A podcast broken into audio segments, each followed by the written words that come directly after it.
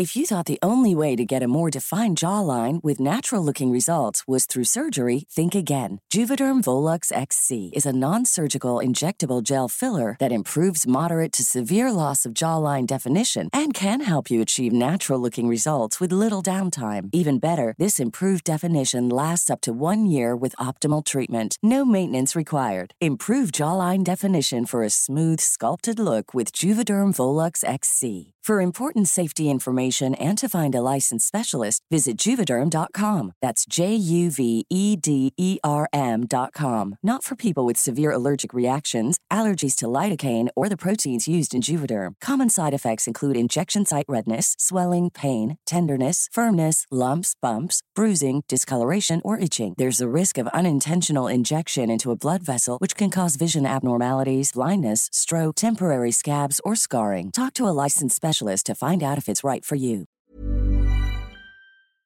Hola, estamos aquí con los mentalistas, acabamos de, de grabar. Hola, gracias por ser parte de Mentalistas. Disfruta escuchando donde quiera que estés, como nosotros disfrutamos estando en tus oídos. Nosotros somos Baruch. Hola, ¿qué es la que hay? Mi nombre es Baruch y estoy aquí para abrir mi corazón y compartir buena vibra e información de calidad. Con ustedes, León. Muy buenas tardes, muy buenos días, muy buenas noches. Mi nombre es León Rivas y vengo a dejar todo de mí. Te voy a enseñar a jugar a ganar. Y con ustedes, Charlie. Hola, hola, mi gente. Mi nombre es Charlie. Te saludo con una enorme sonrisa y listo para compartirte aquello que me hace crecer y vivir al máximo. Jejejeras. Hola, hola, Jeras, ¿quién te habla? Estoy aquí para crear. Te voy a compartir lo mejor de mí y lo daré todo por elevarnos juntos como sociedad. Estamos aquí para generar conciencia, darte medicina de la buena y seguir expandiendo nuestro poder mental. Bienvenidos, que comience el show. Welcome, welcome. Bienvenidos. Siempre. Hola, hola, Sí, gente. Vamos, vamos llenándonos de energía, de toda la actitud mentalista. Bienvenidos a todos nuestros mentalistas que están aquí sintonizándonos. Felices, felices de estar aquí con nuestro primer invitado del año, primer invitado de este Yeah. año 2019, nada más y nada menos que una mujer, nos acompaña nuevamente una mujer, luego de Anaí Marín, fue la fue la primer la primera y única que ha estado. No, Ah, Jessica- Jessica, Jessica Jessica Fernández, Jessica Fue, Fernández. sí, ya no, fue la, Ah, sí, la última. Fue la, fue la última. Ajá. Entonces, pues aquí estamos con un invitado más, mujer, muy felices, muy contentos. Gracias a ti, mentalista. Gracias por estar nuevamente ahí eh, escuchándonos en tu carro mientras te bañas, mientras cocinas. Gracias nuevamente, sabes que esto es para ti. Y pues aquí estamos, vamos dándole flow. Y, y felices y, y un poco melancólicos porque hoy no está Lion. Lion, ¿qué onda, Lion? Se le presentó ahí una oportunidad, pues también un muy random, muy mágica. Anda de señor empresario en Los de, Ángeles. de, de Mr. Empresario a, a Los Ángeles y pues bueno, son oportunidades que hay que tomar y aquí vamos a, a honrarlo.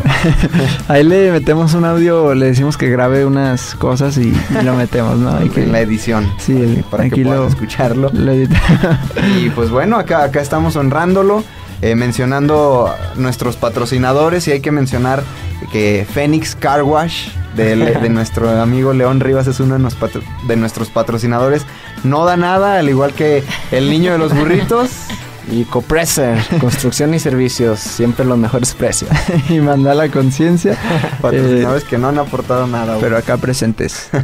y muchas gracias a todos los que se han unido a la comunidad. Ah, ya tuvimos la primer eh, sesión de Mastermind con, con, con invitados dentro. Así que el libro que estamos leyendo en esta ocasión es El Poder de la Hora.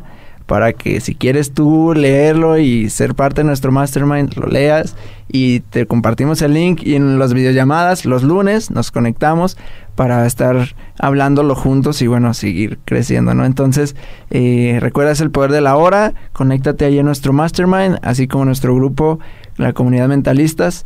Y en mentalistas han estado muy activos en Instagram. Mucho. Muy activos, así que de verdad, muchísimas gracias, por, Gracias, por estar compartiendo. Eh, justo hoy hablé con, con una chica y me decía que pues lo descubrió porque alguien lo compartió en su historia y empezó a escucharlo y le gustó y bueno, entonces, de verdad tiene mucho valor cuando alguien lo comparte en su historia, empiezan a compartir y, y bueno, se hace un descubrimiento que después se hace, va creciendo la comunidad. Así que gracias, gracias, gracias a todos los que han compartido.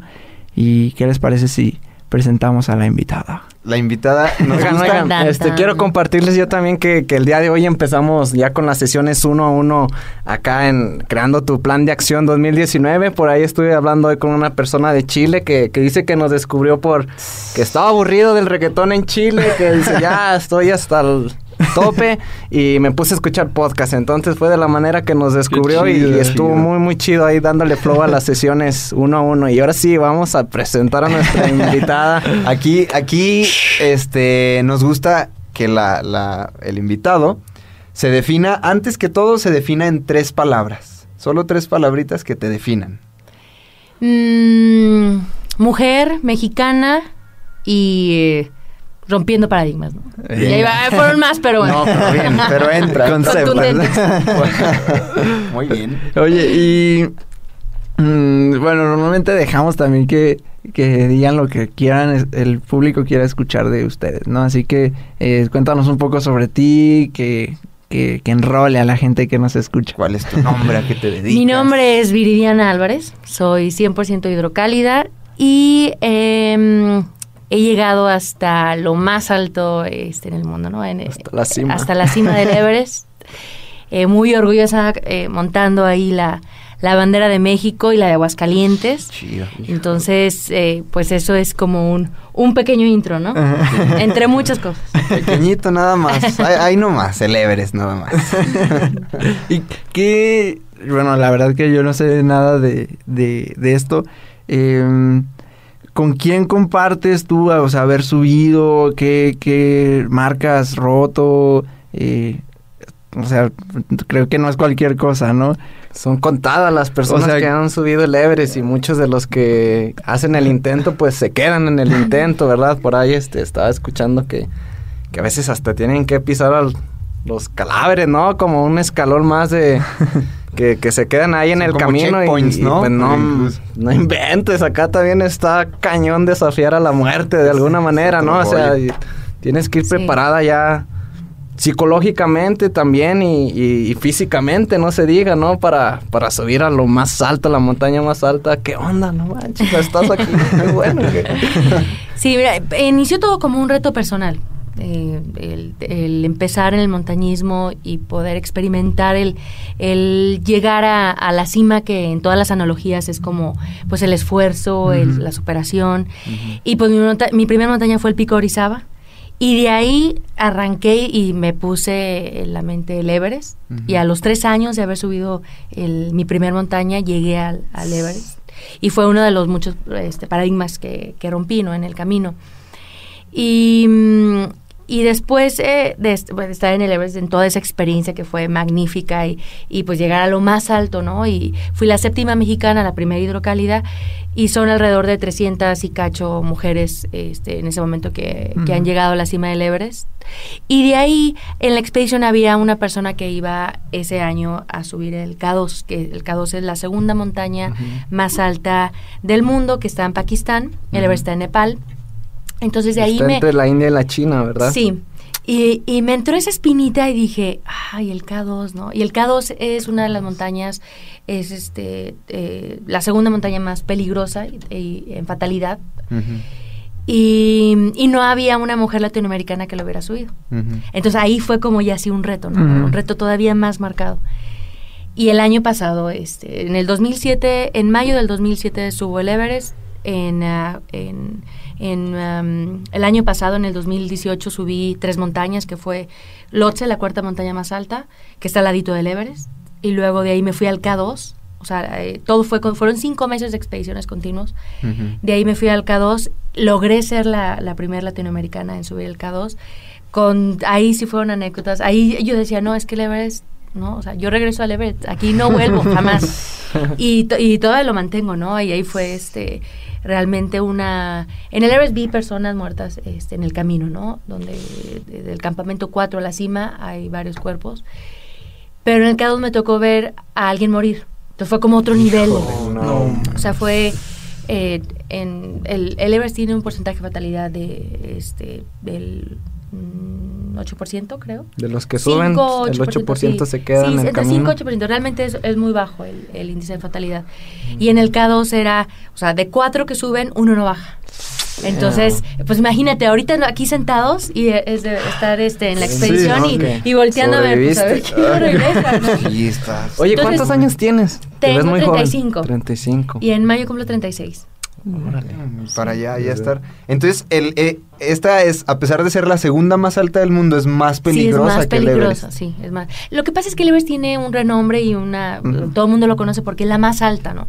Y claro que tiene su complejidad y tiene su reto, pero después de estar en el, en el K2 dije, no, o sea, es- imagínate, 8000 metros ya este, arriba, ya en la zona de la muerte, y estar escalando paredes de hielo, Este, era... Peligrando que se caiga, que se derrumbe, ¿no? sí, que, sí, sí, no, es este...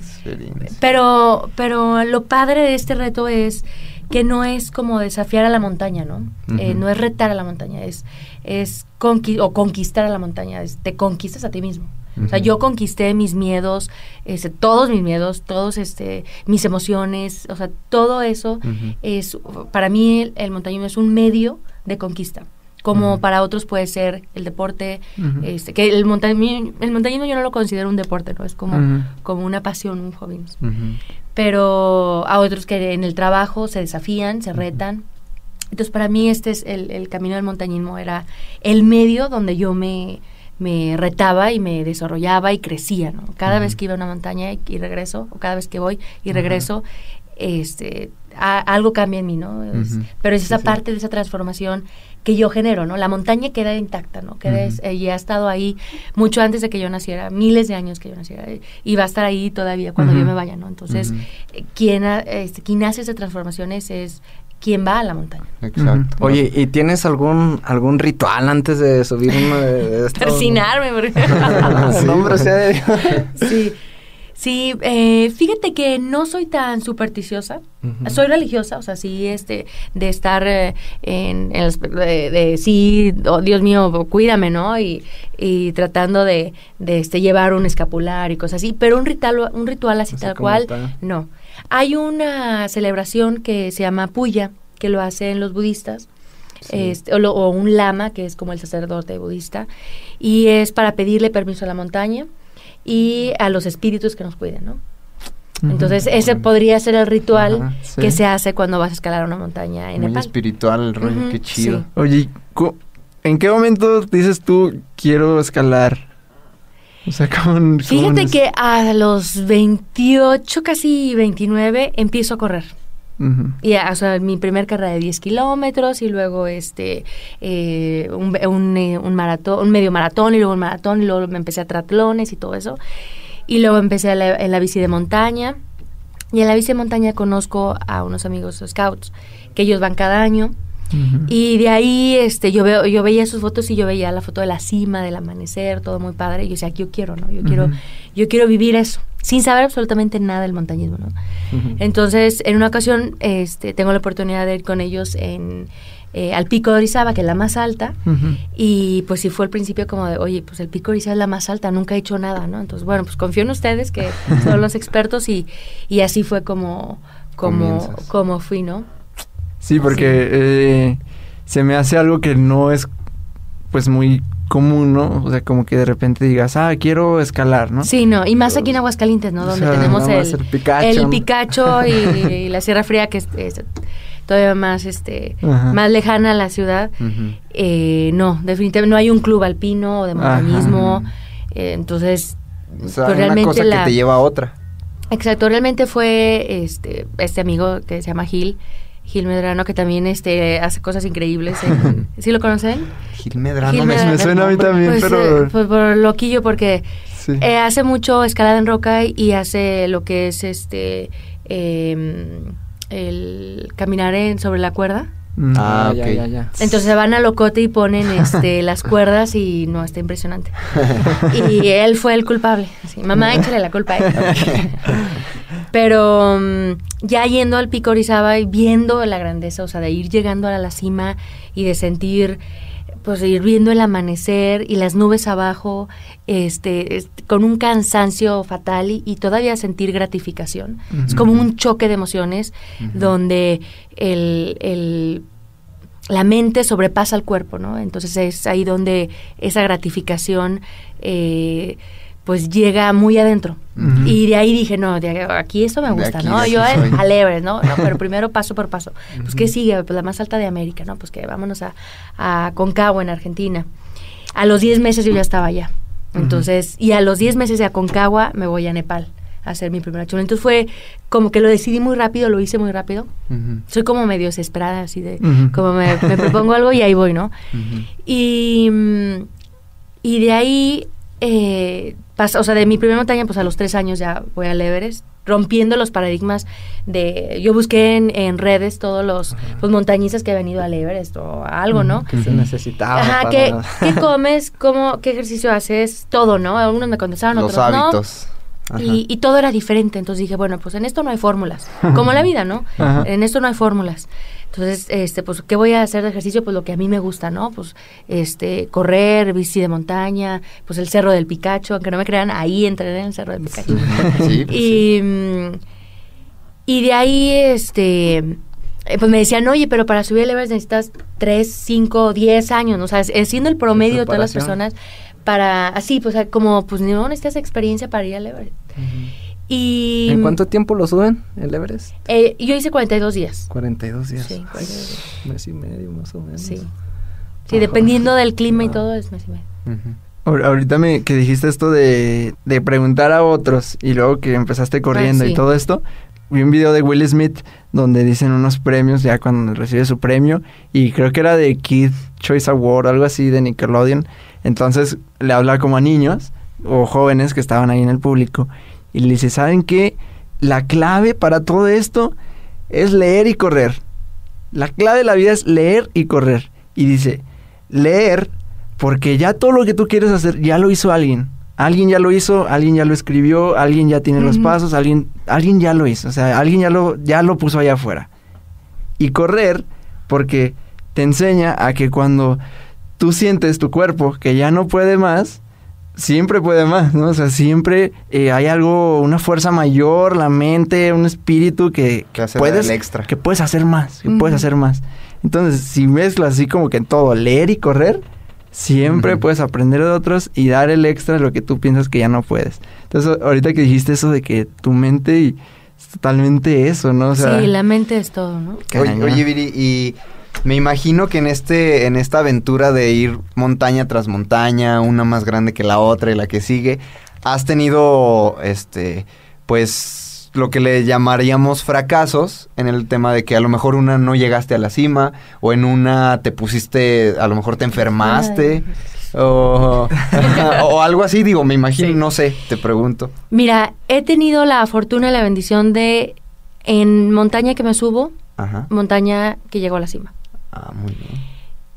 Y, y realmente, fíjate, antes del K2, en el K2 muchos montañistas mexicanos lo han intentado.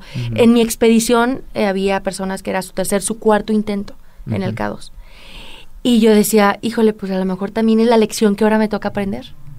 O sea, eh, eh, sentir que el, el no llegar. Entonces, ese era, fue un choque para mí así de, no, a lo mejor es mi momento de fracasar, ¿no? Pero creo que, que cada quien vive el, el fracaso diferente como el éxito. Y a lo mejor esa es una lección que todavía no me ha tocado vivir. Pero sí la he vivido en, otras, en otro aspecto, ¿no? Con los patrocinios, por ejemplo. En, en esa parte de, de este, Ricardo Torres Nava, que, fue, que es el primer mexicano en llegar al Everest, decía, el primer reto, o sea, el, el primer logro es llegar al campamento base del Everest. Porque para eso necesitas fondearte todo el, el recurso. Y ya llegando ahí ya lo hiciste, o sea, ya, ya tienes algo, ¿no? Entonces, en esa parte yo creo que sí he tomado eh, como decisión, es decir, este, como no, yo, yo puedo, ¿no? Yo lo hago, he vendido este, dos veces mi coche, este, de, de trabajos y ahorros y, y, y me, me enseñó a pedir, o sea, de ir con una persona y venderle este sueño, esta idea, y decirle me llevo tu marca y te llevo la bandera y, y pero sí esa parte como de, de poder plantearlo de una manera como cost- o sea, como un, un producto. Porque yo siempre decía, es que esto yo lo hago porque yo quiero, o sea, lo hago como por pasión, no por negocio. Entonces era ese choque, ¿no? Pero ese es, yo creo que sería como la parte de eso. Sea, si decía, ¿en qué has fracasado? Yo creo que en toda esa, esa proyección del financiamiento. porque lo sigo viendo sin, sin, Sí. como sin negocio, ¿no? Y, y hace poco se, ha- se, han, se han acercado managers, ¿no? De, de deportistas y, y la verdad es que me entra otra vez el choque de, es que no, es que no es un- esto no es un negocio, lo hago porque quiero, si no se va a convertir en un tengo que, no quiero. Entonces, y estar en la montaña y soportar todo lo que se soporta es porque realmente quieres, no porque tienes. Lo mismo un este, yo asemejo mucho el montañismo con un emprendedor que rompe paradigmas, que nada contracorriente, que rompe esquemas, eh, que tiene que confiar en sí mismo porque si no nadie más lo hace. El este todo, Siente o sea, que ya no puede Sí. y sigues. entonces, toda esta parte de como asim- asim- toda la, la similitud que tiene un emprendedor con, con lo que yo he hecho es muchísima, ¿no? Sí. No, y es que eh, acá mencionamos mucho que como haces las cosas pequeñas, haces las grandes, ¿no?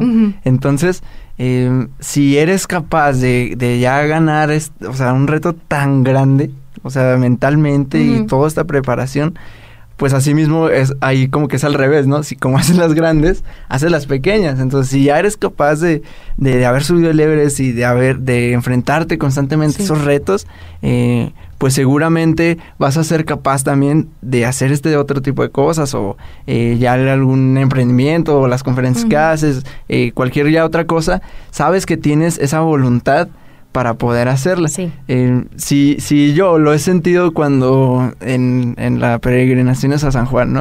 Que desde que secundaria era cuando empezábamos a ir. Y yo decía, bueno, pero nadie mis amigos van, ¿no? y, y pues también, o sea, para mí era como lo mismo, estar caminando y caminando, llevar seis horas y, y luego 10 horas y así, 14 horas y ya llegar todo mal.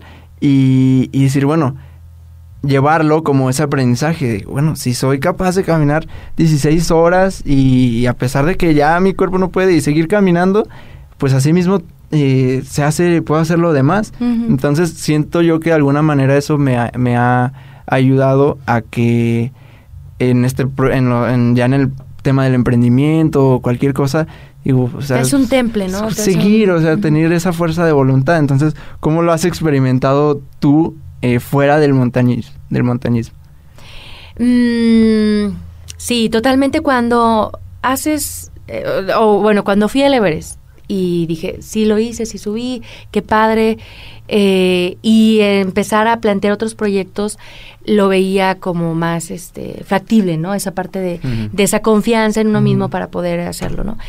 Pero yo creo que cuando bajé del K2 dije, o sea, yo puedo hasta volar, ¿no? O sea, ahí sí. Lo puedo todo. Sí, ahí sí, fíjate, porque me costó mucho, me costó mucho más que el Everest. Entonces, sí fue como, siempre cuando pones más esfuerzo hay una mayor gratificación, ¿no? Y para mí yo bajando, yo decía, ¿qué, qué quiero hacer? Porque todo puedo, ¿no? Pero sí esa parte de, de, de, es como un, como decirle al cerebro, si tú te esfuerzas, hay una recompensa. Entonces viene siendo como un- una rutina, un ciclo. Entonces este, le dices al cerebro, si tú te esfuerzas y le echas ganas en este proyecto, viene una recompensa. Entonces lo haces ya, este, o sea, en, en cualquier ámbito, no nada más en el deporte, o sea, es como en el deporte, haces una carrera de un, este, un, un kilómetro, haces, una, haces un maratón de 42 kilómetros, ¿cuál va a ser más gratificante, no? O sea, al que le echaste más esfuerzo, al que te costó más, y de ahí ves, se va rompiendo este, esa barrera interna, porque nadie, nadie te la pone, ¿no? Uno mismo dice, sí puedo, no puedo. Y yo en, la- en, eh, en el- y más en el montañismo, este, esta parte que decías de, de San Juan, o sea, por más que 100 personas te dijeran, sí puedes, y tú creyeras que no puedes, No nadie te mueve, nadie te mueve. Y lo mismo para mí. Entonces, y más en la montaña que es, o sea, estás sola. O sea, no hay nadie, el, el Sherpa, que el Sherpa que son los guías, no te están diciendo, sí, sí puedes, échale ganas. Al contrario, te ven que andas medio bajón y te dicen, aquí te quedas. Porque en un momento de, de o un momento crítico, este, es más fácil que entres en crisis. Entonces, este, si te ven así medio tambaleando, te dicen, aquí te quedas. Y entonces para mí es, o sea, si eh, Henry, Henry Ford lo decía, ¿no? El de los autos, decía, tanto si crees que puedes como si crees que no puedes, Tienes razón, estás en lo correcto. Pa- y esa frase para mí es como, como ley, ¿no? Mm. O sea, decía, yo puedo, yo puedo, yo puedo. Aunque me dijeran acá, no puedes, yo decía, yo podía. O aunque me dijeran, sí puedes, no importaba que, o sea, si nos basamos en, lo, en la motivación del ambiente, es una montaña rusa, ¿no? Hoy te dicen que sí puedes y estás arriba. Mañana te dicen que no y vas abajo. Y vas arriba, vas abajo y es una montaña rusa. Entonces, esa confianza, ese, ese creer en ti viene de adentro. Sí, o sea, la, la, la, la última voz es la Sí, interna. Sí. O sea, es la que tiene más peso. Sí, a mí me, me, me frontea, me impresiona mucho la, la, preparación mental que llevas. O sea, en un maratón, por ejemplo, este, si, si llega el momento que te cansas o que sientes que no Te puedes, te sales, sí, dices ya, ok, aquí, hasta te vas aquí llegué. Pero acá en medio de, del Everest o del K2 dices, pues ya, ya, ya voy y, y- y tienes que seguir acá con, con esa mentalidad de que tienes tu objetivo, sabes qué es lo que quieres, a dónde quieres llevar y, y no hay marcha atrás, o sea, ya estás, ya estás en medio. A mí me gustaría saber qué fue eso que sentiste ya al llegar a la cima, o sea, ya cuando dices, porque todavía falta bajar, ¿no? Dices, ay, no, pues sí. Sí. Sí, se Sí. La cima es la mitad del camino, definitivamente. Ajá. Entonces, yo en las cimas, curiosamente, es como, como, ok, ok, ya llegué. O sea, sí lo logré, pero el 80% de los accidentes suceden bajando. Entonces yo digo, no quiero, yo no quiero ser de la estadística de los que están ahí, ¿no? Entonces sí es como muy mentalizada de mi logro es hasta que regrese al campamento base y esté a salvo, ¿no? Entonces sí, claro que lo disfruto, o sea, disfruto las, eh, las cimas y, y el video y las palabras y dura poquito, todo. ¿verdad? O sea, debes estar poquito tiempo arriba. Pues fíjate que en el duré bastante por las condiciones que se, se Llevan acomodaron. oxígeno, ¿verdad? Sí. Eso.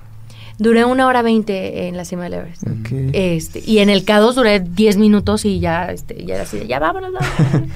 por las condiciones también en las que estábamos. Pero yo sí dije, en el Everest, o sea, tranquila, bien, todo.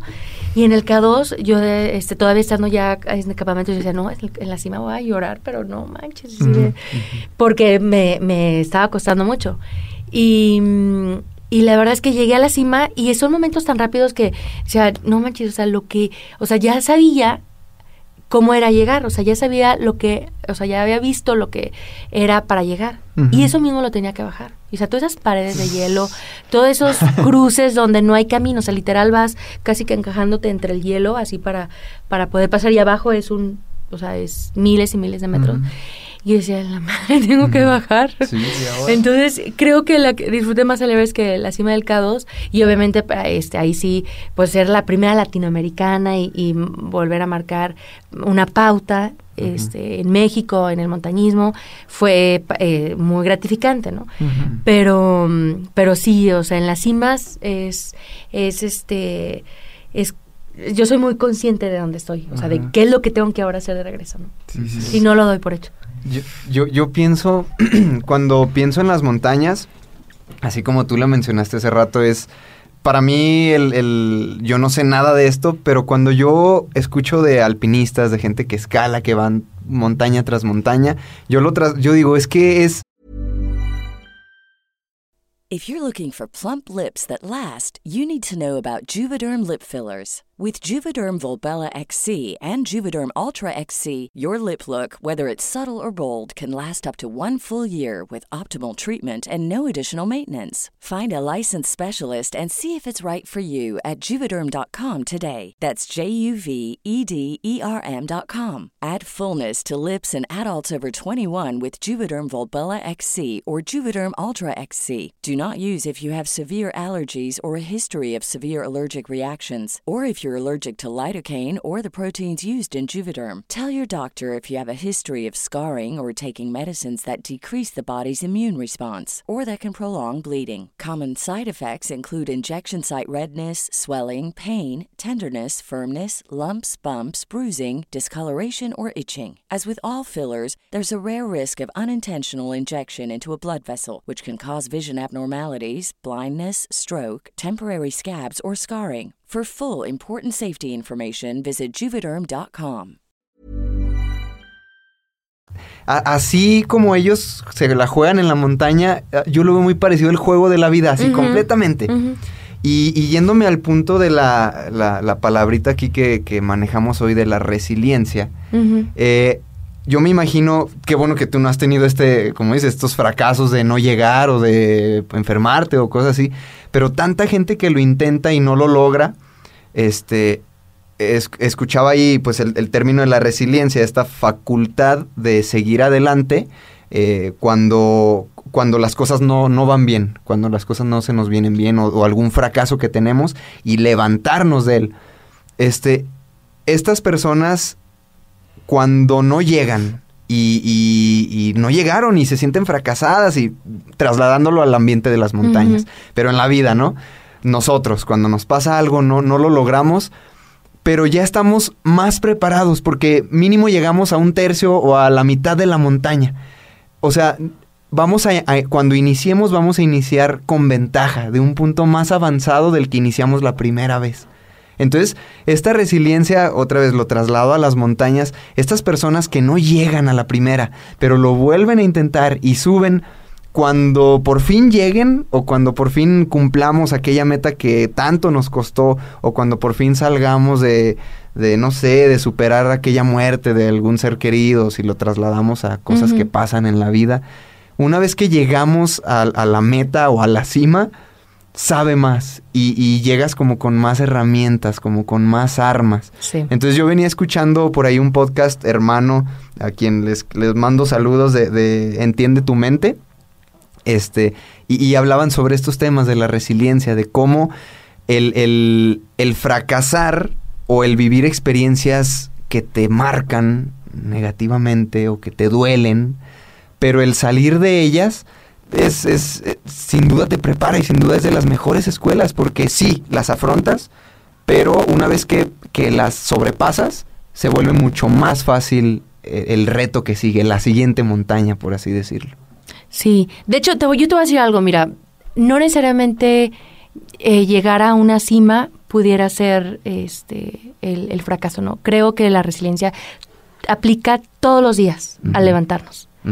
Y yo, lo, o sea, y lo comentabas hace un momento, ¿no? O sea, un maratón, pues, cuatro o cinco horas, mis respetos, porque- también este, eh, cuestan. Pero acá las expediciones, pues son este 42 días, son a veces hasta dos meses. Entonces tiene que haber una resiliencia de todos los días. Todo, o sea, porque es el- estás o sea, cansado, fatigado, este, eh, con, o sea, físicamente, hasta mentalmente, porque son muchos días y como hay días buenos, hay días malos. Entonces es, es algo que se tiene que eh, vivir todos, o sea, todos los días. Todos los días. Sí, no, no en un fracaso tan marcado como en una cima, ¿no? Pero sí hay veces, pues, sí me he enfermado eh, este, en, en las expediciones y con toda la actitud, porque ahí sí, yo sí digo, este, la parte de la mente también, o sea, el cuerpo y mente, ¿no? Entonces, a ver, cuerpo, ¿por qué te estás enfermando? Si estamos en unas condiciones muy adversas, ¿no? Menos 30, menos 40 grados, lo que quieras, pero ahí eh, la parte emocional eh, radica mucho y, y del pensamiento. Entonces, para mí es actitud positiva. O sea, yo tres, cuatro tips que te puedo dar de resiliencia. Actitud positiva, ¿no? O sea, ese es, ese es como un ingrediente a la fórmula que pudiera ser. Es- estos ingredientes igual a resiliencia. Eh, uno es actitud positiva, en de todos los días tener los pensamientos adecuados para poder sobrellevar eh, cualquier situación y estar preparado para, para poder sobrellevarla, ¿no? Y mm, otro pudiera ser, y, y lo hablábamos hace un momento, el de confiar en uno mismo. Este, ahí sí se- es algo que, que cada uno de nosotros tiene, tenemos que trabajar este, en, en confiar en, en nosotros mismos, darnos la oportunidad de decirnos, este, pues si te esfuerzas, te lo mereces, ¿no? Al menos intentarlo, porque hay personas que en, en esa parte de no confiar en ellos mismos ni siquiera lo intentan. Entonces, a mí muchos me decían, oye, pero luego si no llegas a la cima, y yo, pues ya sabré, ¿no? O sea, ya, ya si voy, voy a saber si, si llego o no. Pero hay personas que ni siquiera ese intento hacen. Entonces, es eh, porque no hay esa confianza en ellos mismos. Eh, la parte de, de hasta dice aquí mis este pensando en el en el tema no yo sí lo vi- yo sí lo vivo así de, de que la resiliencia es de Ah, todos los sí. días Ajá. y a la parte de adaptarse al cambio no Exacto. Este, Ser flexibles, ¿no? Sí, porque mm, a veces esta parte de la frustración, cuando hacemos planes y luego no suceden y nos frustramos y, y la resiliencia es adaptarse a tus situaciones, a lo que estás viviendo, eh, eh, bien lo dice el, el significado en latín, o sea, es el rebote. O sea, cómo eh, caes o, o en una situación, pero cómo rebotas y te levantas. Entonces, en esa parte de adaptarse al cambio, Darwin lo decía. Decía, no es el más fuerte ni el más inteligente el que sobrevive. es el que logra adaptarse al cambio, ¿no? O sea, la jirafa que logró estirar su cuello y poder alcanzar las hojas más altas de los árboles fue la que sobrevivió. Y ahorita no, no es que vayamos a alargar nuestro cuello para sobrevivir, ¿no? Pero sí el que logra adaptarse este, a todos los cambios ahorita que, que estamos viviendo, ¿no? La parte, este, el reto que tienen eh, las generaciones eh, que ya tienen más tiempo en esta tierra y eh, en adaptarse a, a ahorita todos los cambios tecnológicos y estas y las generaciones como ustedes en poder ahora hacer esta nueva dinámica de toda la, las la conexión la- todo- que hay en, en el mundo, ¿no? Entonces, adaptarse al cambio para mí es salir de la zona de confort. Y yo ir a una expedición y vivir donde no hay baños, donde duermes sobre el hielo en, en casas de campaña y en sleeping bags, es parte de adaptarse al cambio, ¿no? Pero yo sé que es parte del camino y es pagar el, el precio, que ese es otro de los puntos más importantes. El querer pagar el precio de tus sueños. Y yo digo, si, si tú eres consciente del precio de, de tus sueños o de tus metas y estás dispuesto a pagarlos, estás listo para cumplirlos. Porque luego hay personas que me han tocado que este, me quedó marcado de uno que acaba de regresar del Everest y me dice, oye, qué padre que tuviste la oportunidad de ir al Everest. Y yo, y yo, "¿Qué- pero ¿cómo? Y yo, ¿quién me la dio? Porque tuve que renunciar a mi trabajo, tuve que, o sea, hacer muchas cosas como para Vender poder coches. llegar ahí. Sí. Entonces dije, no, fueron mis decisiones, las decisiones que tomé para poder llegar ahí. Y, y, este y en esta parte de, de pagar el costo eh, le decía ¿y, y, y tú por qué no fuiste? O sea, ¿por qué no por qué no tuvi, no te dieron esa oportunidad? No, pues es que mira, yo me acaba de casar, tenía mi primer hijo y acaba de tener un nuevo trabajo. Y yo me, quedé- me le quedé viendo así como, ah, ok. No le dije nada, pero sí fue así como de, pues tú no quisiste pagar el precio Ajá. de dejar a tu familia, de dejar a tu trabajo, Exacto. porque pues yo no, tengo, no estoy casada, y no tengo hijos, no tuve que hacer sacrificio, pero tengo también padres, hermanos, amigos que tuve que dejar.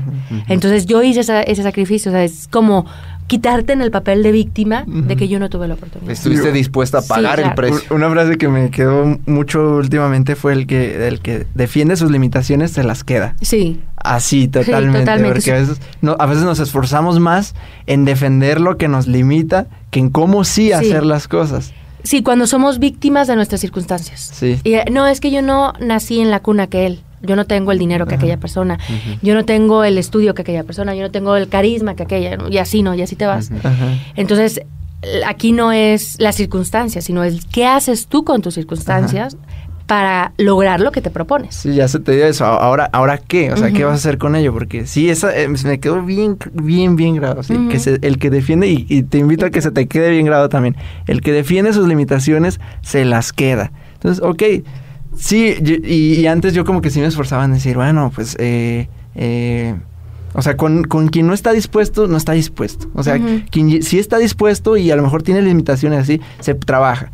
Pero la gente que realmente no está dispuesta, o sea, que, ¿sabes qué? Mira, hay dos ejemplos para un chavo que acaba de salir de la carrera. Es que el mercado está, o sea, el- los, hay, hay- no hay tanta oferta de trabajos. No hay oferta de trabajos. Este, y para un emprendedor, no, es que ahorita la situación financiera está difícil. y son circunstancias, y puede ser. Sí. Pero, ah, pero viene es cuando hubo la crisis este, fuerte, eh, hace poco, en, este, había uno que decía, mientras unos lloran, otros venden Kleenex. Y a mí eso me quedó muchísimo. Y es eso de las circunstancias. O sea, este, es comprarte las, este, las, pues las ideologías correctas para decir, ok, bueno, ahorita no- la circunstancia está más retadora, pero se puede. Sacarle jugo. Exacto. Sí, Entonces yo creo que esas serían mis, mis, cuatro recomendaciones para la resiliencia. Ok, pues ustedes eh, nos ganaste porque siempre al final es como esa parte Ah. de, de los pasos Los prácticos. Ah, Eh, pero pues ustedes pasos prácticos. Pues a mí me gustaría este comentar esto de que las personas en situaciones críticas resolvemos con comportamientos que no sabemos que podíamos eh, hacer, que no que podíamos realizar. Eh, sí es, estoy de acuerdo que la, por ahí mencionaban que la resiliencia, resiliencia se entrena. Se entrena y, y hay aptitudes que nos ayudan a formar este músculo resiliente. El ser positivo no es ser idealista y como que ver todo de color de rosa, es simplemente eh, poder ver esas oportunidades en los tiempos de crisis, en, los tiempos difíciles. Eso eh, para mí es como el ser eh, positivo. y no ver todo de color de rosa, sino saber ver la oportunidad y el ser flexible que tú lo comentabas, este, porque entre más rígidos seamos, nos cuesta más trabajo levantarnos de aquello que, que nos pegó o aquello que nos duele o aquello que nos dolió. Este, como pasitos prácticos, a mí me gustaría compartirte a ti que nos escuchas. eh, lo que, bueno, lo que yo he hecho en mis, en mis situaciones más difíciles que he tenido en la vida es, primero, no creas, no hay que creer que no vamos a poder sobrellevar esa situación. Porque siempre podemos. Y porque si, si hacemos conciencia, si haces conciencia, si recuerdas situaciones pasadas que has superado, en ese entonces también eran situaciones que en ese entonces decías, no sé cómo, no puedo, no puedo salir de esta. Sin embargo, pasó el tiempo y ahorita estás afrontando una diferente, diciendo, no puedo, no sé cómo, pero ya lo hiciste en, en otras ocasiones. Sí es diferente la situación, sí no es lo mismo, pero ya lo hiciste.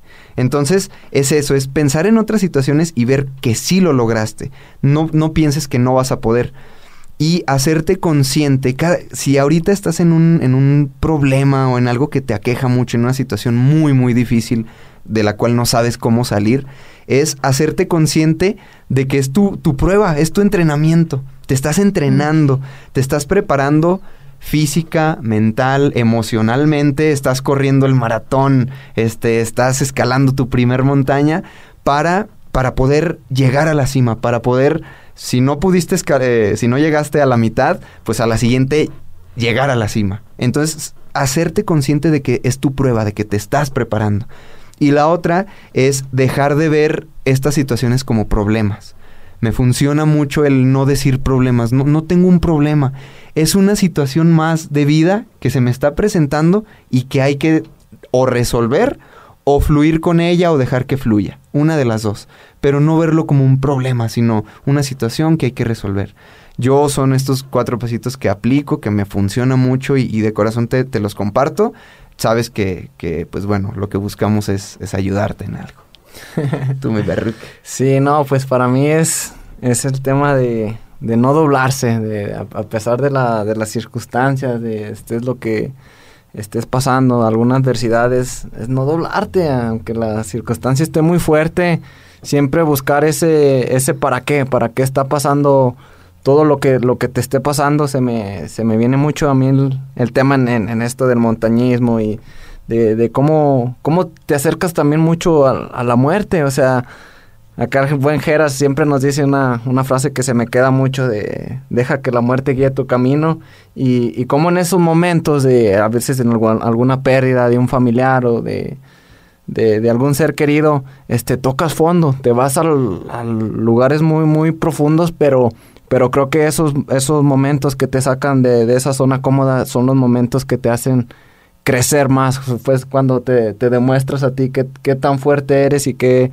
qué tanta fortaleza tienes como persona, o sea, y a todos nos, nos pasa, subidas y bajadas, pero, pero ese, ese tema de, de, de no doblarse a pesar de las circunstancias, estés los que estés, lo, lo que estés pasando es, es mostrar ese lado fuerte que, que tenemos ahí escondido, pero, pero que, que nos impulsa, que nos impulsa a seguir caminando y a seguir, este, pues, echándole ganas.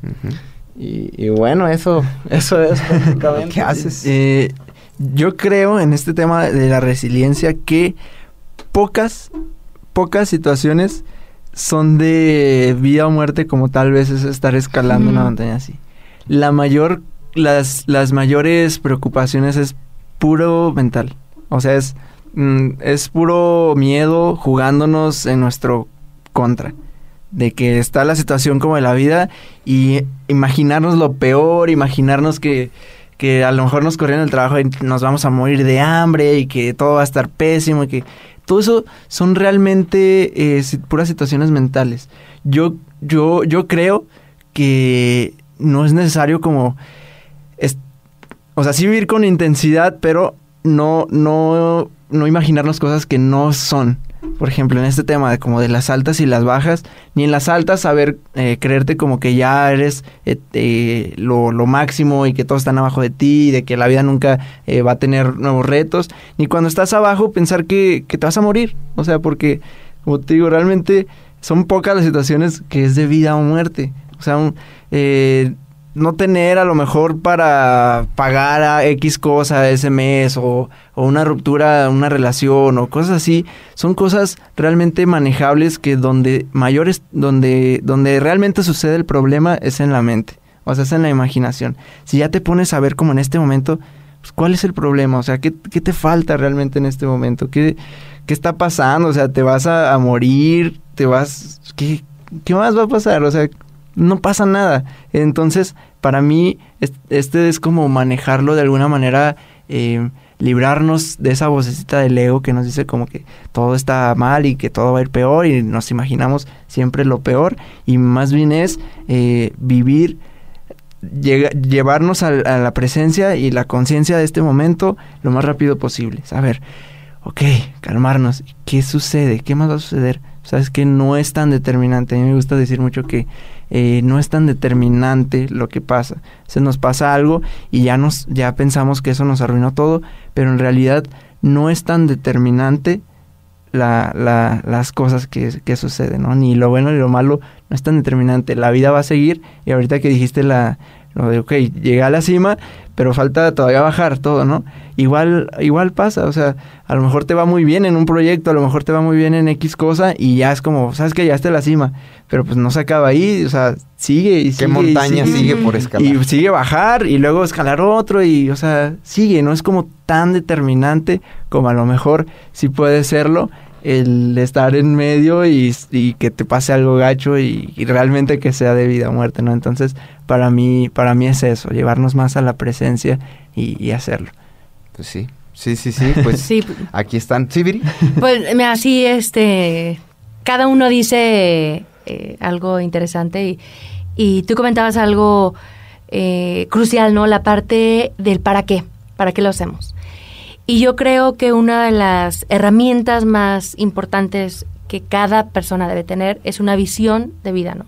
Es el, el, para qué está, para qué estoy yo aquí, para qué soy bueno, qué vine a hacer al mundo, o sea, toda esa parte de, de visión, visión de vida, y de ahí se despliega todos esos, esos caminos o esas estrategias en la vida que hay que hacer. Es como una empresa. Yo siempre les digo es, este, cada uno de nosotros somos nuestra más grande empresa. Uh -huh. Entonces, si a tú a tu empresa a, a, una empresa, este, por ejemplo, los burritos, ¿no? Pueden tener su, en su plan de negocios la visión, este, a 5, 10, 15, 20 años, no sé, eh, sus estrategias, sus métricos, todo lo que van a hacer.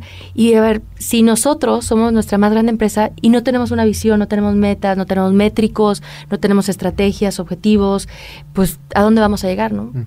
Si no, si no lo hacemos en nosotros mismos, eh, va a suceder es un barco a la deriva, uh -huh. que pues viene un viento del norte y ahí vamos, ¿no? Uh -huh. Viene un viento del sur y ahí vamos y creemos que vamos avanzando porque el tiempo pasa, pero no es así.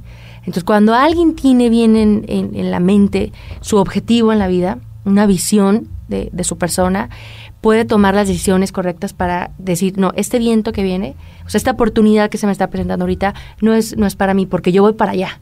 Uh -huh. Entonces, la parte de, de, del, del, para qué, esa fortaleza, este, y, y, decías que no, no hay que perdernos como en el camino, ¿no? No, uh -huh. no es tan, este, tan, pues, eh, de vida o muerte, uh -huh. pero determinante o fulminante o y, y cuando tú tienes tu visión y dices para acá voy eh, no te pierdes en el camino, porque a veces nos frustramos en los caminos. Uh -huh. Y puede ser que ese camino solo sea, solo sea un camino hacia Roma, este, y ya estemos frustrados, es que no pasó así, y, y, y tú crees que ese es el camino, uh -huh. pero puede haber más, ¿no? Entonces, teniendo esa flexibilidad, uh -huh. este, pero con esa visión en la mente, puedes tomar varios caminos y decir, bueno, si no es por aquí, ya fracasé por aquí, no es este camino, es este otro, vamos a intentar otro, uh -huh. pero ya sé para dónde voy. Sea, aquí resumiendo todo lo que conectando toda la nosotros. no, son temas, eh, son temas súper interesantes. Sí.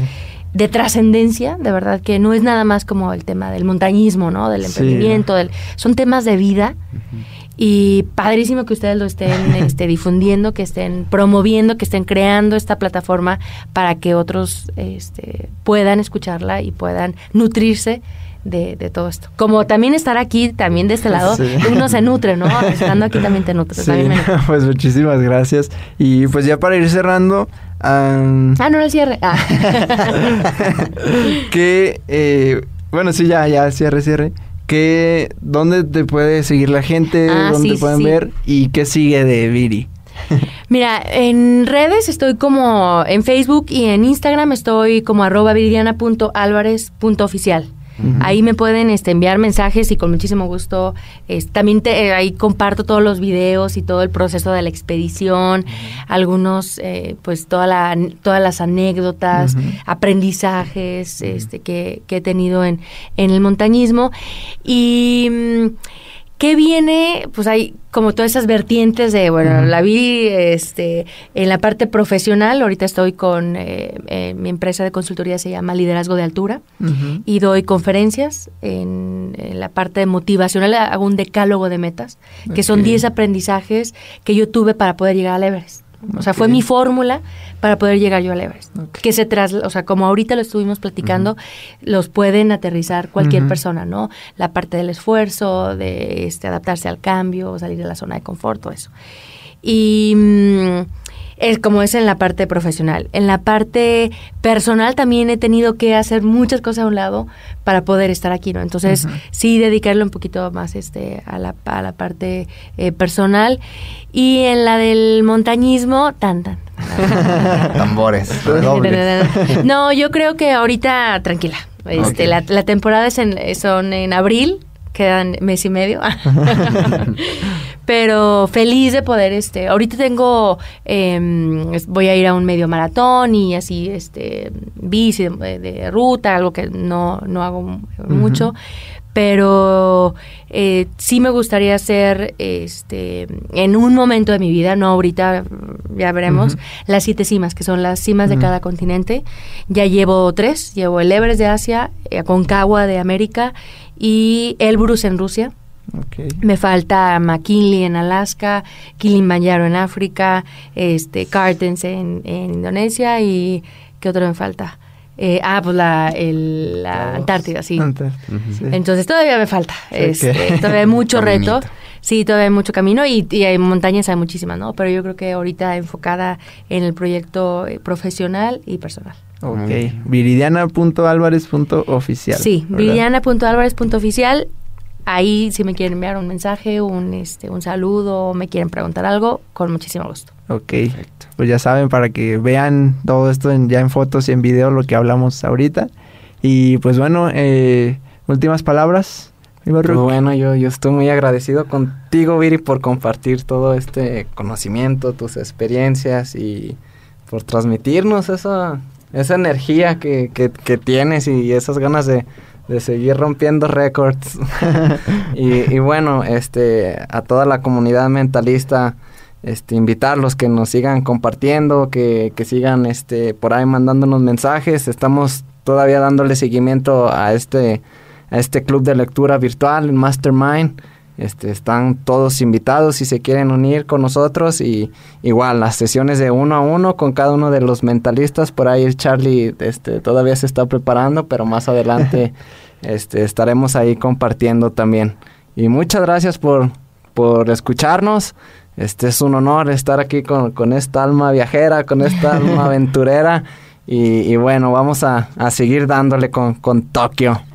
Muy bien. Charlie Mi gente, este, a ti que me escuchas, que nos escuchas, eh, gracias, estoy nuevamente agradecido como siempre por tener en mi vida, en, en nuestra vida, eh, que se crucen personas como, como Viri, como todos los invitados que hemos tenido, en verdad lo agradezco mucho y es algo que vivo muy presente, o sea, el presente lo vivo muy, muy vívidamente, este, porque es algo que agradezco mucho, el aprender de personas así y el poder compartir estos mensajes a, demás personas. Entonces, antes que todo, gracias, gracias a ti, gracias a, a Dios, a la vida por, por estas oportunidades. Y yo quiero terminar diciendo que si estás en una situación de la que crees que no puedes salir, es ahí practica tú, ejerce, ejercita ese músculo resiliente. Eh, las crisis todos las tenemos, pero es, es un paso que damos hacia atrás para dar un salto hacia adelante. Entonces es, es una montaña que no puedes subir o que te cuesta trabajo subir para poder subir una más alta o, intentar esa misma y llegar a la cima. Eh, no te bloquees. Sabes hacerlo, sabrás hacerlo, sabrás salir de esta. Y pues bueno, la resiliencia no se trata de no pasarla mal, no se trata de, de no tener una mala cara. No. La pasamos mal, sufrimos, sí, pero se trata de cómo salir, cómo sí lograr, cómo sí llegar a esa cima, a esa montaña, para luego escalar la que viene y al final el Everest, la más alta de, y, y lo que siga. Entonces, pues dale, sabes que acá nos tienes, con mucho amor te, te lo digo. Y, y gracias, gracias por estar ahí. Pues Viri, algo No, pues igual que sigan conectados aquí eh, eh, con mentalistas. Realmente yo eh, ahorita estamos platicando que yo lo sigo en Instagram y estoy al pendiente de, de todo lo que acontece. Ahí también he escuchado varios podcasts. Entonces, pues estar sintonizados. Y un abrazo a todos los que nos escuchan, que tienen ganas de crecer. Eso es lo más importante, ¿no? El- quien quiere aprender, va a aprender. Perfecto. No olvides, pues escríbele viridiana.alvarez.oficial. Eh, ahí ahí te, te atiende por mensajes de Instagram.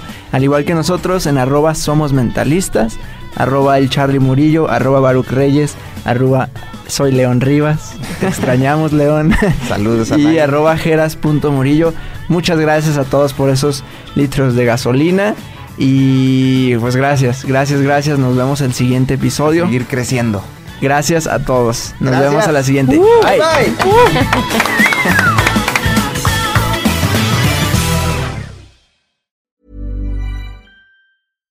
If you're looking for plump lips that last, you need to know about Juvederm lip fillers. With Juvederm Volbella XC and Juvederm Ultra XC, your lip look, whether it's subtle or bold, can last up to one full year with optimal treatment and no additional maintenance. Find a licensed specialist and see if it's right for you at juvederm.com today. That's J U V E D E R M.com. Add fullness to lips in adults over 21 with Juvederm Volbella XC or Juvederm Ultra XC. Do not use if you have severe allergies or a history of severe allergic reactions, or if you're allergic to lidocaine or the proteins used in Juvederm. Tell your doctor if you have a history of scarring or taking medicines that decrease the body's immune response or that can prolong bleeding. Common side effects include injection site redness, swelling, pain, tenderness, firmness, lumps, bumps, bruising, discoloration, or itching. As with all fillers, there's a rare risk of unintentional injection into a blood vessel, which can cause vision abnormalities, blindness, stroke, temporary scabs, or scarring. For full important safety information, visit juvederm.com.